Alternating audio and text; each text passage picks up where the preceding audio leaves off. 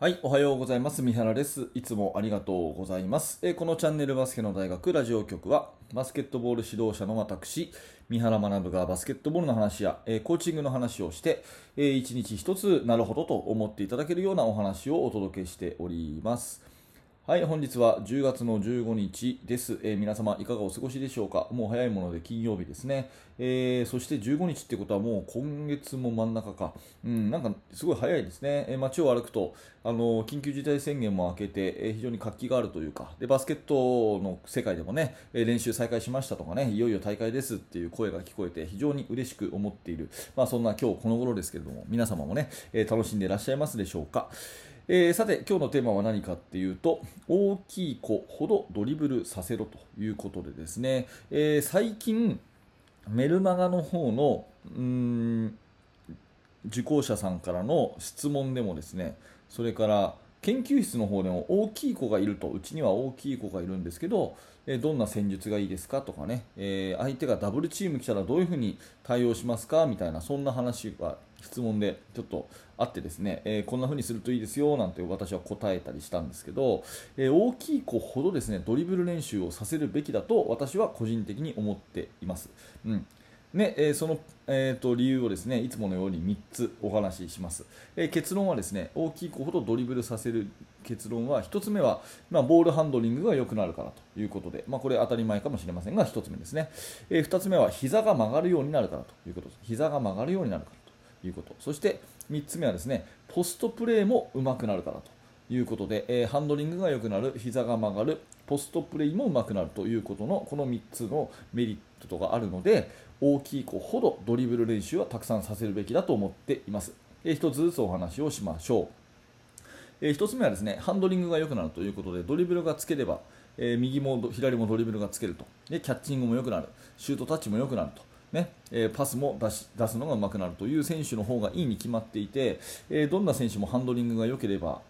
ねえそれに越したことはないっていうのは誰も異論はないと思うんですけども、まあ、であればですね、えセンターの子大きい子にもそれをやらせるべきなのかなというふに思うんですね。でセンターの子はあのそれだけ練習しておけばいいというふに言われがちなのが、まあ、ゴール下の練習ですよね、えーとりあえずゴール下だけ身につけろと。ゴール下だけ入ればいいと。いうことだったりリバウンド。とにかくお前はリバウンドだけ頑張ればいいんだよということをまあ言うと。まあ、それは別に全然悪いことではないんですけどそうするとですねボールをこうハンドリングする練習が極端に減っちゃうんですよね。もらってシュートもらってターンしてシュートとか落っこったボールを拾うとか。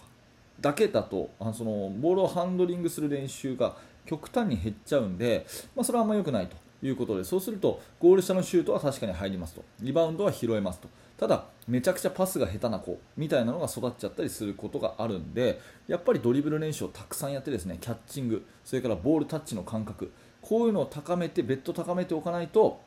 背の高い子はあのーやっぱり後々こう困ることになるかなと思うので、えー小さい子と同じようにね、えー細かいドリブル練習とか、えーそれこそコーディネーションドリルとかそういうのをたくさんたくさんやった方が、まあ、いいんじゃないかなというふに思います、まあ、これが1つ目の理由ですね、えーで2つ目ここからがですねちょっと私独特の考えかもしれませんが2つ目は膝が曲がるようになるということですね。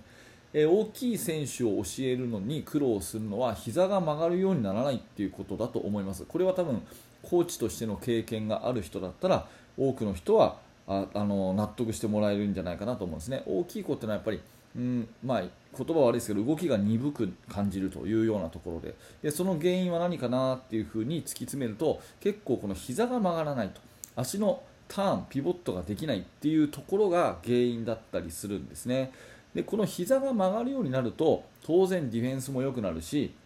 そのゴール下でのポストプレーとかも良くなるんですけれどもこの膝が曲がるっていうことをするのにですね、えーまあ、いわゆるフットワーク的なこととか、えーまあ、昔で言うね、えーうさぎ跳びみたいなこととかですねそういうのをやらせる人もいるんですがそんなことやるんだったらドリブル練習をたくさんやった方がいいんじゃないかなと。ボールハンドリングの練習たくさんやった方がいいんじゃないかなと。ドリブル練習やると当然こう自然に膝が曲がりますよね。だからああいう感じで、えー小さい子たちがねすごいこう細かいドリブルやったり最近は1人一人で2つのボールを持ってドリブル練習やったりとかねあるでしょ？ああいうやつをどんどんどんどん大きい子ほどですね、えー180あろうが90あろうが2メートルあろうがやらせてあげるとうん、いいんじゃないかなと。ハンドリングも良くなるし、えー、それから膝も曲がるようになると。で膝が曲がるといろんな面でのフットワークディフェンスにしてもねオフェンスにしてもフットワークが良くなるんでドリブル練習をすることでフットワーク足を鍛えるっていうそういうね、えー、発想で膝が曲がるトレーニングとしてたくさんドリブルさせるっていうのはいいんじゃないかなというふうに思っております。はい、で最後え、ポストプレーもうまくいくということで、え多分多くの、えー、コーチが考えているのはですねあのだけの身長があるんだから外でプレーさせるのはもったいないと。とにかく制限区域内を支配してほしいと、ね、だからポストだけで、え、プレーをしてほしいというふうに思う人もいると思います。でそれは全く否定すべきものじゃなくてそのチームの戦術としてそれは必要だと思うんですね。ただポストのスキルを磨くためにアウトサイドでの1対1まあ、要はガードがやるような1対1の駆け引きができる人はポストプレーはすぐにできると思います。あのこれ大事なんでもう1回繰り返しますけどガードの1対1ができる子はポストプレーは比較的簡単に身につくと思います、うん。まあ、試しにね、えー、ガードの子まあ、背がちっちゃくてねドリブルとかがうまい子シュートがうまい子に遊びでポストの1対1をやらせてみてください。多分ね結構すぐに、うん、ポストプレーあの要領よく1対1やれると思うんですね。ただ逆にですねポストプレーしかしたことない大きい子ポストプレーしかしたことない大きい子がアウトサイドの1対1をやれっていうとすっごいこれ時間かかるんですね、うんまあ、ドリブルがぎこちなくて、うん、でなんとなくこれ想像していただけると思うんですけどだから順番としてはどんな子にもドリブルをつかせてどんな子にもアウトサイドの1対1をやらせていくと。いう子でえー、チーム事情によってはポストプレーを、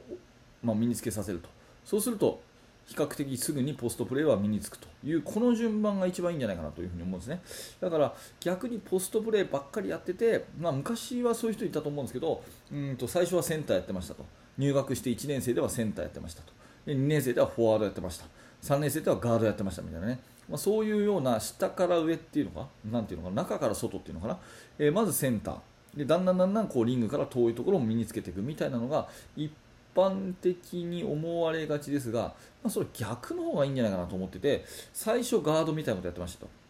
で背が高くなってきました。だからセンターもやってますみたいなところの方がいいんじゃないかなと思っています。あの育成の段階としてはね、まあ、ちょっと余談になりますけど渡辺裕太選手 NBA のね渡辺裕太選手があれだけ、えー、サイズがあるのに器用なのはなんか中学校とかの時はちっちゃかったんだっけ？確かなんかそんな話聞いたことあって中学校ぐらいの時までは背が低くて、えー、やっぱりハンドリングとかすごいいっぱいやってたから、うん、それがやっぱり良かったみたいなね。でご両親も全日本の選手ですよね渡辺選手って。だからそこまで見越したご両親はさすがだみたいな話をちょっと聞いたことあるんですけど、まあ、そんな感じが一つの典型例かなと思っていて、まあ、背が大きくてもね将来見越してドリブル練習たくさんやると、まあ、そのチームで必要なポストプレーも比較的簡単に得られると。逆にポストばっかりやっててうん外のプレー急にやってごらんってやってもまずまずうまくいかないと思うんで、まあ、そういう意味でですねポストプレーだけにこだわるとあんまりこう、うん、伸びしろがなくなっちゃうっていうふに思ったりします。ただまあ誤解しないでいただきたいのは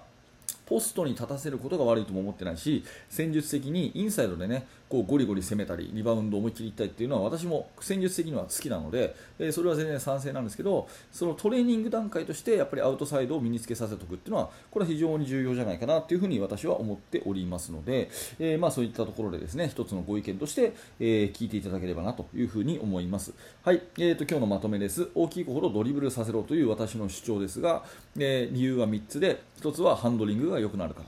と2つ目は膝が曲がるようになるからとで3つ目はポストプレーも身につきやすくなるからということで、えー、この3つをお話しさせていただきました、えー、何らか参考にしていただければ幸いですはい、えー、ありがとうございます。このチャンネルはいつもこういった感じでバスケットボールの指導者目線の話をですね、えー、毎朝お届けしております。面白かった、興味が持てたという方は、えー、ぜひ YouTube のチャンネル登録、並びにポッドキャストのフォローをよろしくお願いします。えーご自身のね、え聞きやすいあのプラットフォームで聞いていただければというふに思いますので、えー、また明日の放送でお会いしましょう、えー、そして現在ですね、バスケットの指導者の方向けにメルマガをやっております。あなたがコーチであれば、えー、非常に有益な内容をお届けする自信がありますので、えー、ぜひぜひメルマガの方の登録をよろしくお願いします、え放送の説明欄のところにリンクが貼ってありますので、そこから覗いてみてください。はい、え最後までありがとうございました。三原学でした。それではまた。